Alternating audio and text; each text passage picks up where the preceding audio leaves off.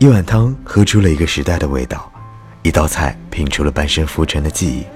经典的味道，经典的文字，汇成了一本属于中国人的美食记忆。手把羊肉，汪曾祺。到了内蒙，不吃几回手把羊肉，算是白去了一趟。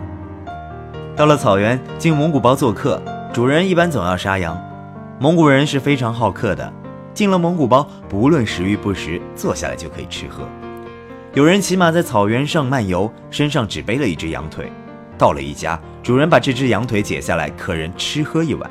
第二天上路时，主人给客人换一只新鲜的羊腿背着。有人就这样走遍了几个蒙族，回家依然带着一只羊腿。蒙古人诚实，家里有什么都端出来，客人最饱，主人才高兴。你要是虚情假意的客气一番，他会生气的。这种风俗的形成呢，和长期的游牧生活有关。一家子住在大草原上，天苍苍，野茫茫，多见牛羊，少见人。他们很盼望一位来自远方的客人和他们谈谈说说。一坐下来，先是喝奶茶，吃奶食。奶茶以砖茶熬成，加奶加盐。这种略带咸味的奶茶，香港人大概喝不惯的，但为蒙古人所不可或缺。奶食有奶皮子、奶豆腐、奶渣子。这时候，外面已经有人动手开始杀羊了。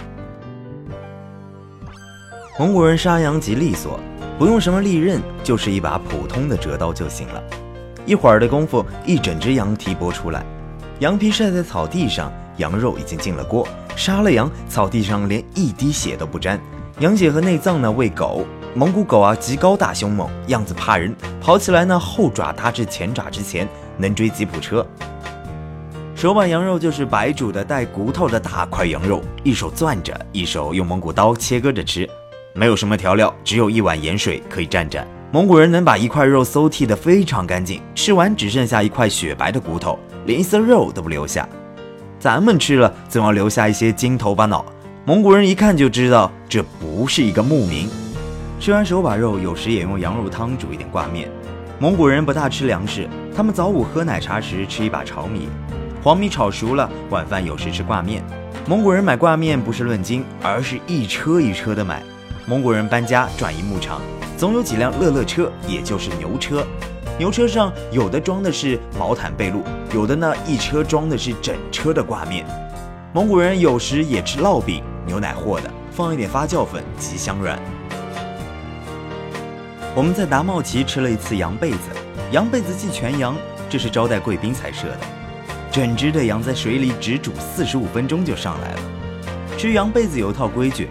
全羊趴在一个大盘子里，羊蹄剁掉，羊头切下来放在羊的颈部，先得由尊贵的客人用刀子切下两条一定部位的肉，斜十字搭在羊的里脊上，然后羊头撤去，其他客人才能拿起刀，各自选自己爱吃的部位片切了吃。我们同去的人中，有的对羊被子不敢领教，因为整只的羊才煮四十五分钟，有的地方一刀下去会沁出血来。本人则是照吃不误，好吃吗？当然好吃极了，鲜嫩无比，人间至味。蒙古人认为羊肉煮老了不好吃，也不好消化，带一点生没有关系。我在新疆吃过哈萨克斯族的手把肉，肉块切得较小，和面条同煮，吃时用右手抓了面条和羊肉同时入口，风味与内蒙的截然不同。